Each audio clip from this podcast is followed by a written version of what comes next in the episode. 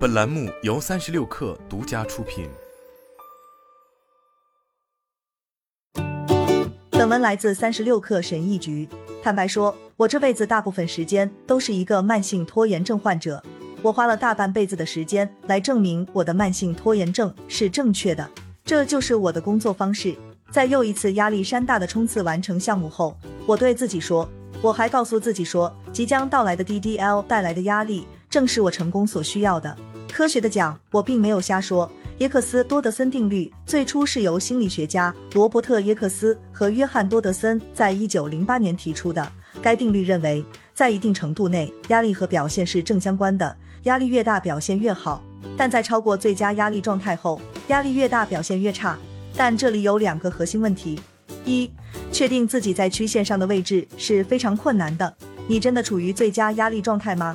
或者你已经超过曲线上的那个最佳点了吗？二，如果拖延是你能够创造最佳压力的唯一方法，那么你只会做紧急的任务，而很少做长期重要的任务。我意识到适度的压力和觉醒是好的，但依赖拖延来制造压力和觉醒是不好的。拖延症是成长的限制因素，它限制了我们的潜能。我很清楚自己需要开发一个系统来反击拖延症。我把容易被拖延的任务分为两类。第一类小而乏味，第二类大而可怕。第一类拖延症很常见，一般来说危害不大，比如拖延洗衣服、倒垃圾或回复电子邮件。第二类拖延症也很常见，但更糟糕一些。拖延的事情往往是长期的重要项目，是能真正创造价值的事情。当我们拖延这些项目时，就无法取得真正的进展。反拖延系统包括五个核心步骤：一、创建意识；二、解构项目。三、制定计划；四、打赌思维；五、开始行动。该结构是按照顺序列出的，但其实践往往是动态的和不断迭代的。让我们来看看每一个步骤是怎么操作的。一、创建意识。与大多数心理障碍一样，第一步是要先意识到这个问题。拖延症被定义为推迟某事的行为。古希腊哲学家称其为阿克拉斯，是违背你的正确判断的意思。当我们倾向于把任务推给未来的自己时，就会产生拖延。不要为此自责。拖延的倾向实际上是根植于我们的 DNA 中的。我们更看重眼前的回报，即使知道这对我们长期来说不是最好的选择。为了培养自己的反拖延意识，你可以每天对自己的日常行为进行评估，从确定生活中重要的长期项目开始，然后问自己二个问题：我为自己在这些宏伟项目上所采取的行动感到骄傲吗？我在做自己应该做的事吗？如果答案是否定的，那很好，你现在意识到了自己的拖延症，可以进行下一步了。二、解构项目。第二类拖延症的驱动因素是感觉眼前的事情又大又可怕。在蒂姆·厄本著名的 TED 演讲中，他举了一个毕业论文的例子。如果你把这个项目定义为写一篇一百页的论文，那么你已经有了拖延症的兆头。对于长期拖延的人来说，那些大型的、长期的项目看起来就像一个大的黑匣子。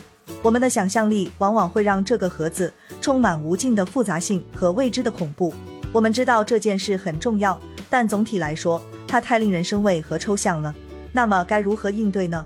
好吧，拿出你的大锤，把它敲碎，将大而可怕的项目分解成小而可单独管理的任务。这一步是至关重要的。这里的目标是让自己的心理从令人生畏转变为简单可控。三、制定计划。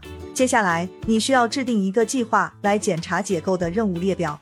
每个微任务的计划应该是明确具体、确切的说你会做什么，时间限制，什么时候你会做。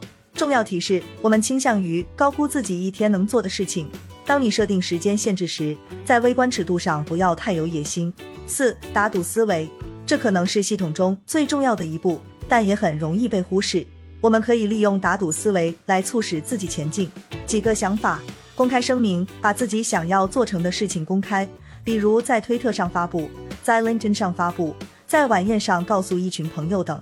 一旦你公开说了某件事，做不成的代价会变得更大。没有人愿意违背自己的诺言。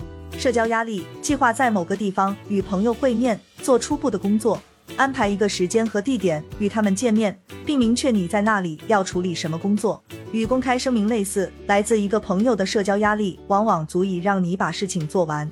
奖励：如果你做了自己应该做的事，给自己一个奖励，比如允许自己好好散个步，喝杯咖啡休息一下，或者和朋友搓一顿。如果你完成任务，就会有好事发生，这是一个强大的动力。惩罚：如果你没有做自己应该做的事情，也要给自己惩罚。每个运动员都有由于懒惰训练而受到痛苦惩罚的经历。当适当使用时，惩罚制度可以发挥作用。用这种类似打赌的方式，把大项目变成你自己的游戏。这种心理游戏非常有效。五、开始行动。蒂姆·厄本将其称为 “Dark Woods vs Dark Playground Decision”。行动往往是最难的部分。具体来说，最开始的行动往往是最难的部分。蒂姆·厄本将其称为 “Dark Woods vs Dark Playground Decision”。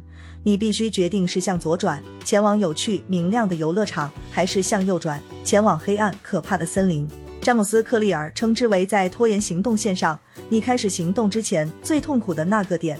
詹姆斯·克利尔称之为在拖延行动线上，你开始行动之前最痛苦的那个点。不管你怎么称呼它，它都很重要。